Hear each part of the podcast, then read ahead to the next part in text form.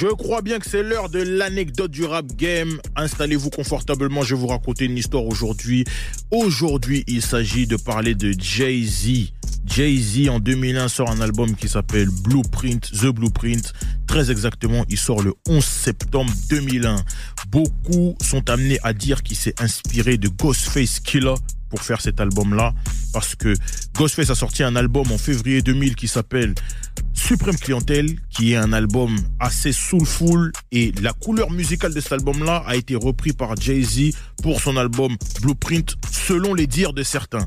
Et ce qui appuie cette théorie, c'est le fait que Jay-Z aurait, entre guillemets, dérobé des instrus que ses beatmakers auraient fait pour Ghostface pour cet album-là et les mettre dans son album. Je vais vous donner les anecdotes en vrai. Kanye West a produit le morceau ISO sur l'album Blueprint. Il faut savoir que cette, cette instrumentale-là n'était pas pour Jay-Z de base. De base, il l'avait faite pour Ghostface, il l'a présentée à Ghostface et Ghostface l'a refusé.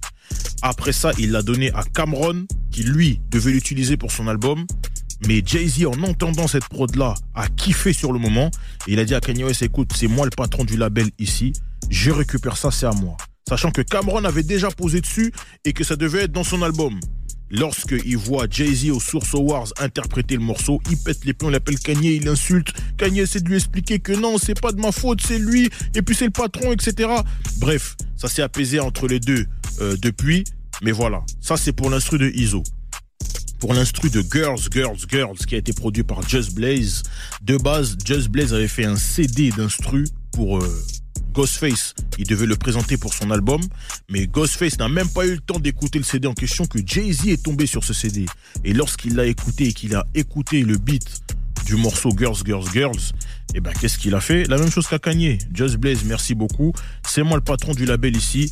Je récupère ça, je mets ça dans mon album. Donc voilà, voilà pour l'anecdote. Est-ce que Jay-Z est un voleur? Je ne pense pas parce que de base, ça n'appartenait pas à Ghostface, mais il s'est déniché les bonnes instrumentales et surtout il s'est travaillé avec les bonnes personnes. Voilà pour l'anecdote du rap game. On est sur Génération la hip-hop sous le radio. J'espère que ça vous a plu.